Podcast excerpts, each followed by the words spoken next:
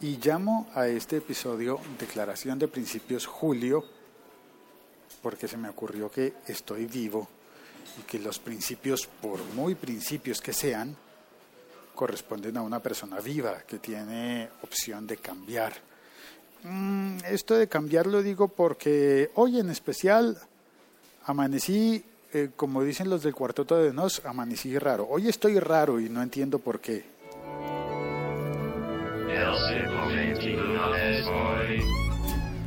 Bueno, declaración de principios. ¿De qué se trata? Hola, ¿cómo estás? ¿De qué se trata esto? He estado pensando mucho en lo que requiere mi trabajo. Mi trabajo es en medios de comunicación, en medios masivos de comunicación.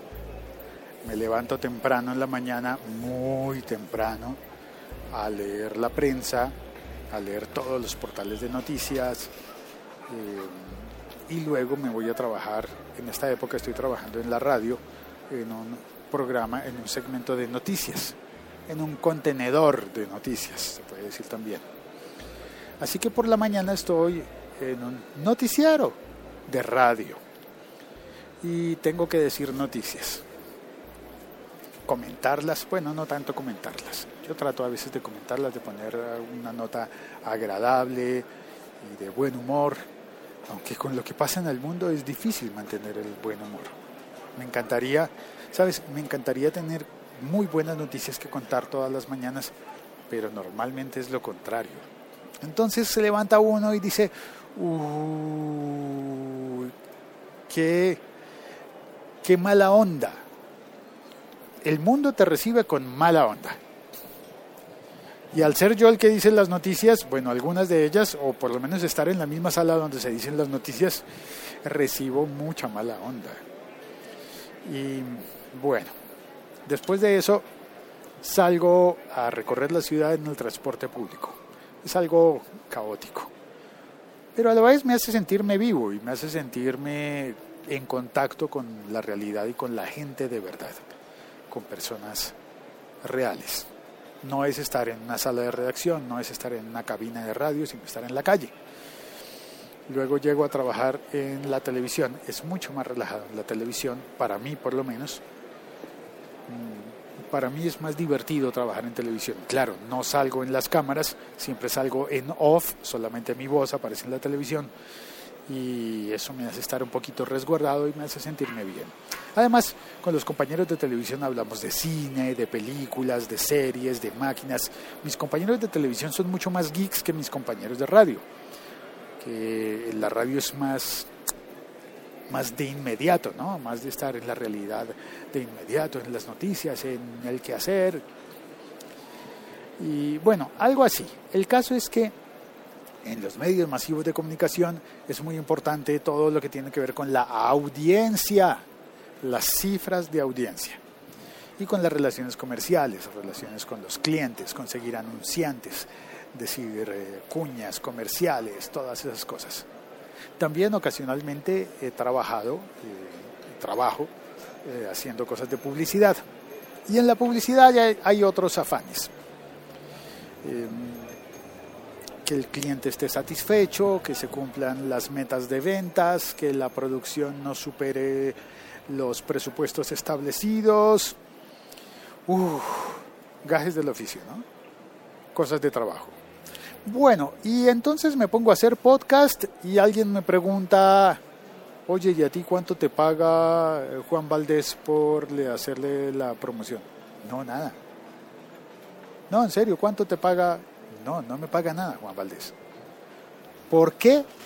Porque esto no es mi trabajo, esta es mi pasión, lo estoy haciendo por vocación, por pasión. Si me pongo grosero voy a tener que contestar porque me da la gana. Hago este podcast porque me hace sentir bien. ¿Y cuánta gente te oye? Sabes, no sé, podría seguir el rastro de todos los que me oyen y a veces sale un número de cuánta gente ha descargado un episodio, pero nunca sabrás si los que lo descargaron lo oyeron o lo oyeron completo. Y a mí eso no me preocupa. ¿Cuánta gente te oye en la radio cuánta gente te oye en el podcast, cuánta gente te oye en la televisión. No me importa. Es más, lo que me gusta del podcast es que no es como los medios masivos de comunicación. Y aquí voy entendiendo y sacando, resaltando cosas. Ok, ¿qué no es? No es un medio masivo de comunicación. No, un podcast no es. El podcasting de pronto logra hacerlo. El podcasting en general, todos los podcasts del mundo. Pero, pero no, no es lo que estoy buscando.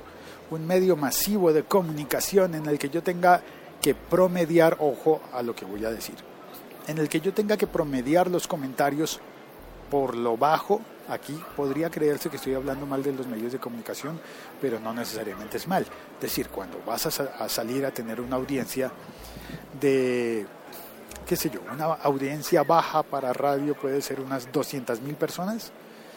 Cuando vas a salir a hablarle a 200 mil personas, estoy hablando de una audiencia baja, 200 mil, 300 mil, cuando a nivel nacional quieres llegarle a más de un millón de personas, 4 millones de personas que vean un mensaje, pues para lograr llegar a todas esas personas y uniformizar, se dice uniformizar, uniformar, bueno, lograr que tu mensaje llegue a todas esas personas, normalmente tienes que hacerlo no tan complejo normalmente tienes que hablar de lo urgente, de lo oh, de lo que llama la atención. Normalmente tienes que intentar que la gente se escandalice al ver el título de lo que publicaste y entre a ver qué fue lo que pasó. Y al final, ¿sabes qué? En mi podcast no quiero eso, quiero algo distinto. Quiero entrar al podcast, comenzar a hacerlo emitirlo en directo, utilizar la, plataforma de Spreaker, dejar el podcast allí publicado para que tú lo puedas descargar en cualquier aparato y llegar a ti con un mensaje que no quiero que sea de medio de comunicación masivo. Quiero poder agarrar mi teléfono, hablar por él y saludar a las personas que están en el chat. Decir, Douglas Brunal, buenos días Douglas, buenos días. Alejandro, buenos días Alejandro no sé en dónde estás, no sale tu foto allí, dice que estás desde, desde Spreaker.com, pero podría ser en cualquier parte del mundo. Sergio, igual, me dice, ah, no mentiras, Alejandro está desde Android y Sergio está desde Spreaker.com. Sergio me dice, no te desanimes por los comentarios, haces una labor interesante y bonita acá. Ok, los comentarios en el podcast, por suerte para mí, han sido siempre muy bonitos, bellos comentarios. Eh, me va muy bien con los comentarios, me siento muy bien con los comentarios del podcast. Pero cuando alguien me dice, mm, gracias eh, por publicar, ¿cuánta gente te, oyó? Mm, siento como, oye, espérate, me diste una información que está supeditada a cuánta gente me oye. Lo entiendo, es una lógica de negocio, pero mi podcast no se trata de un negocio. Yo no estoy saliendo a venderle cosas a las personas que oyen el podcast. No estoy cobrando por, por darle mensajes a las personas que oyen el podcast.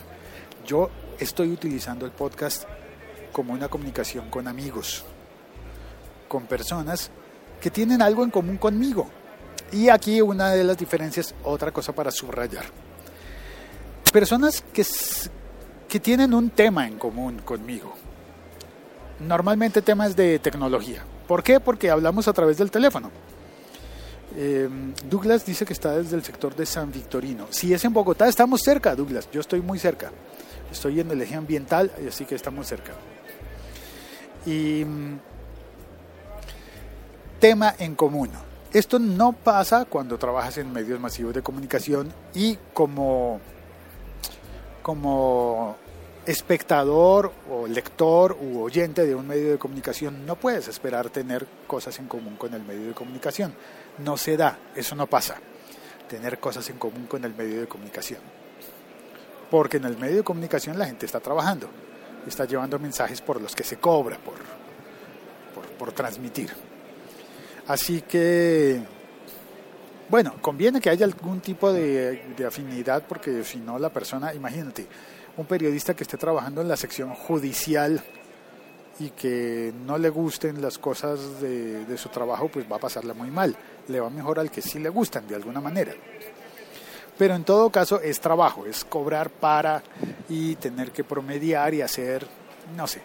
A ver, por ejemplo, tengo que hablar del presidente Maduro en mi trabajo en la radio. Y a mí no me interesa en mi vida personal ponerme a hablar del, del presidente Maduro. Pero ni de él, ni de Ollanta Humala, ni de, ni de Cristina Fernández, ni de Peña Nieto, ni de... No, eso tengo que hacerlo en el trabajo. Pero en el podcast, no, eso no me gusta. Me gusta más hablar de cosas agradables, de cosas pensadas en el futuro, de cosas mirando hacia adelante. Me gusta hablar de Netflix, me gusta hablar de Spotify y cosas de ese, de ese tipo. Y a veces ocurre que llego a la radio y digo, mira, hay una noticia importante de, del, hacking team. De, ¿Y qué hacking team? ¿Cómo es eso? No, sí, mira, no, una compañía italiana que presta servicios de hackeo a, empresas gubernamentales y cuerpos de policía del mundo y ahí ya empieza a quebrarse la comunicación. Cuando yo hablo de hackeo, cuando hablo de un hacker y no es el hacker que, que estuvo metido en la campaña política, eh, ya como que se rompe la comunicación y en medios de comunicación eso no va bien, eso no, me dicen, tú eres muy geek. y tal vez yo sea un poco geek para eso. Pero al final, por eso existe el podcast. Y por eso me gusta estar haciendo este podcast y hablar contigo y poder tener un episodio como este en el de hoy, en el que no comento ninguna noticia tecnológica, no tengo nada que comentar sobre ningún servicio de tecnología, solamente decirte, contarte algo que me pasa, porque considero este espacio más una llamada a un amigo, a ti, para conversar de algo. Y tal vez no estemos de acuerdo, pero eso pasa con los amigos. En cambio, en los medios de comunicación tienes que cuidarte mucho de no estar de acuerdo con alguien y de llevarle la contraria. O decir, estás equivocado. Entre los amigos uno puede decir, oye, no, no, no, no, no es cierto. Y llevarnos de la contraria y discutir en el buen sentido, ¿no? Discutir. Eso pasa entre amigos. Así quiero yo que sea este podcast, una conversación, discusión entre amigos. Puedes llevarme la contraria, puedes decirme, eh, está la opción del chat, en el que Douglas me dice, por ejemplo, algún día estos te invito a unas empanadas en la séptima en donde labora mi mamá, al lado de Diane, Diane and Jordi. Yo he visto eso, pero no me acuerdo dónde. Yo lo he visto. Al lado de un sitio, debe estar cerca a mí pero no, no, no, lo veo. Yo sé que lo he visto, caramba, ya me quedé pensando en eso. Bueno, puedes escribirme por el chat, puedes dejarme mensajes en, el, en, el, en este podcast, en Spreaker, los leo porque Spreaker me manda un correo electrónico diciéndome, alguien ha dejado un comentario. Cuando es en directo, los voy leyendo de inmediato. Cuando los dejan después, por ejemplo, alguien que entra 10 minutos después o 10 días después, o 10 meses después, igual Spreaker me manda un correo electrónico y yo puedo leer el mensaje. También puedes mandarme un mensaje por, eh, por Twitter, arroba locutorco, y decirme, estás muy trascendental, deja de, de, ponerte así, no hagas episodios de esos.